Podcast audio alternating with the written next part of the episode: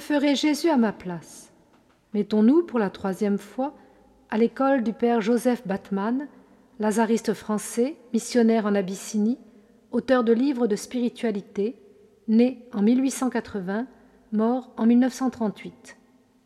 Voici un extrait de son livre Plus près de toi, mon Christ, au chapitre 20e Imiter Jésus. Il est impossible qu'un Dieu se soit fait homme et que les hommes ne soient pas obligés de le prendre pour modèle.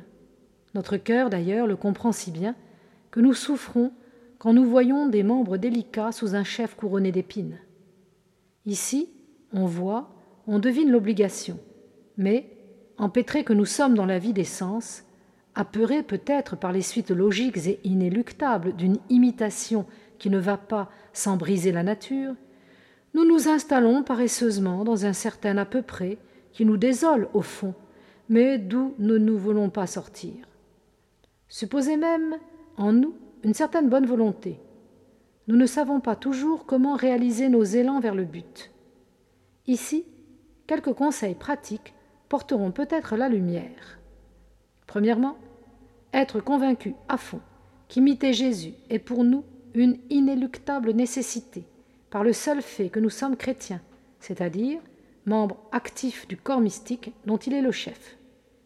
La conviction provoque la lumière, timide d'abord, puis éblouissante, et on finit par comprendre des choses jusque-là restées dans l'ombre. Deuxièmement, étudier Jésus notre modèle. Il faut y revenir encore.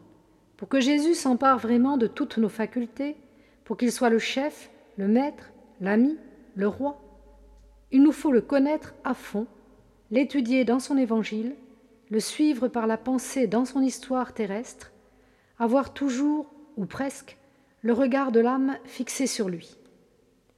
Au lieu, comme nous l'avons vu, d'éparpiller nos efforts à pratiquer les unes après les autres les diverses vertus qui forment le fond et la trame de toute notre vie chrétienne, essayons de les incarner, de les cristalliser en lui. Nous aurons ainsi l'unité d'étude, l'unité de plan, l'unité d'action. Quand on voit, quand on sent le chef divin marcher devant nous, n'est-on pas irrésistiblement entraîné? Bientôt, il nous semblera le voir et surtout l'entendre nous dire Allons, viens donc, suis-moi, mets tes pas dans les miens et marche sur mes traces. Puis, peu à peu, nous en arriverons à penser à la manière des saints, à ma place. Que dirait, que ferait, que répondrait Jésus.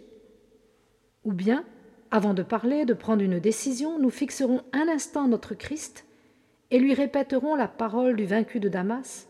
Seigneur, que voulez-vous que je fasse?